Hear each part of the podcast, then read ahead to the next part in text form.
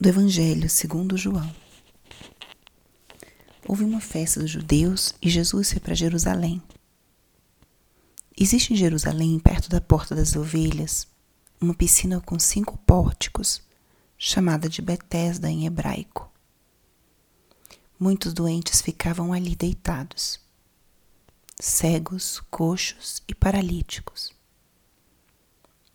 De fato, um anjo descia de vez em quando e movimentava a água da piscina.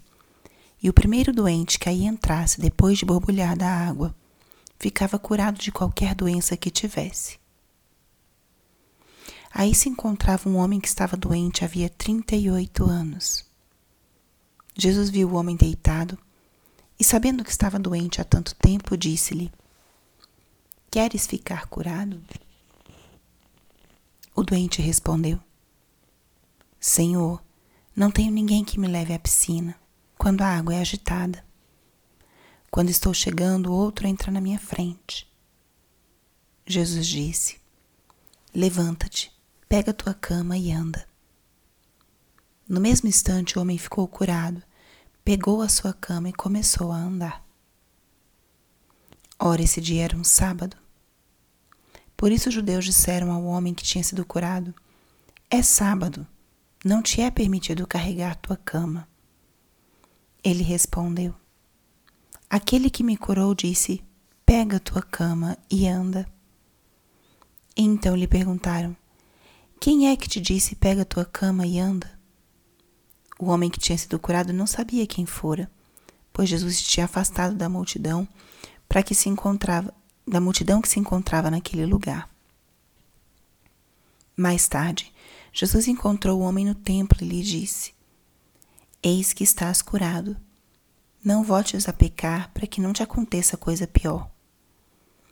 O homem saiu e contou aos judeus que tinha sido Jesus quem o havia curado. Por isso os judeus começaram a perseguir Jesus, pois fazia tais coisas em dia de sábado. Palavra da salvação.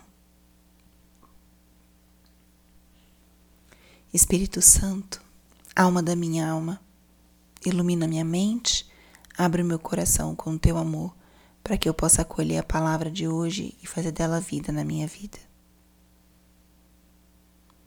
Estamos hoje na terça-feira da quarta semana da quaresma. E o que a palavra de hoje nos diz? O evangelho de hoje é um trecho do evangelho de João, um evangelho que é muito rico em detalhes e é cheio de simbolismos. Os ambientes, os gestos de Jesus vão revelando algo da sua identidade mais profunda. E o trecho do Evangelho de hoje relata uma cura que Jesus realiza em um homem que estava doente há 38 anos. E a dinâmica dessa cura pode iluminar muito para a dinâmica da nossa relação com Cristo. Primeiro, o Evangelho relata um, um lugar onde ficavam os doentes esperando uma oportunidade de cura. São João fala vários doentes, paralíticos, coxos, cegos. Eles esperavam que a piscina se movimentasse para que eles ali entrassem e fossem curados de suas enfermidades. Aqui a gente pode fazer já desde o início um paralelismo com a nossa própria vida. Todos nós estamos em algo enfermos. Todos nós temos alguma doença que precisa de cura, que precisa de remédio. A palavra fala de cegos, coxos, paralíticos. Nós muitas vezes somos cegos para as realidades da vida, do mundo, para a mensagem e aquilo que Cristo nos mostra através da vida e das circunstâncias. Muitas vezes somos lentos em compreender, lentos em caminhar na vida do Espírito, lentos na nossa ação caridosa com os nossos irmãos. Como aqueles homens e mulheres estavam enfermos, esperando uma cura. Nós somos hoje os enfermos. Nesse período de quaresma, estamos também nós esperando, procurando cura e salvação. E o que acontece? Jesus vê o homem deitado e sabe que ele estava doente. Nosso Senhor nos conhece, nos sonda. Ele sabe o que acontece no nosso coração e vem ao nosso encontro. Isso é belíssimo. Ele vem ao nosso encontro. E Jesus, ao encontro com esse homem, pergunta: Queres ficar curado? É uma pergunta bem direta, que parece óbvia, mas não é a primeira vez que Jesus faz assim com aqueles que encontra. Ele pergunta: O que queres que eu vos faça? Queres ficar curado? Aqui o primeiro passo do processo de conversão. Jesus dá o primeiro passo até a gente, mas é necessário que nós queiramos mudar. É necessário que nós queiramos a conversão do nosso coração. Ele se aproxima, mas nós temos que querer. Queres? Da mesma forma que ele perguntou para aquele cego, para aquele homem que estava doente há 38 anos, ele nos pergunta: nós estamos doentes também de algo e certamente faz muito tempo. E ele pergunta: Queres ficar curado? Primeiro passo da conversão: querer. Aí o homem responde.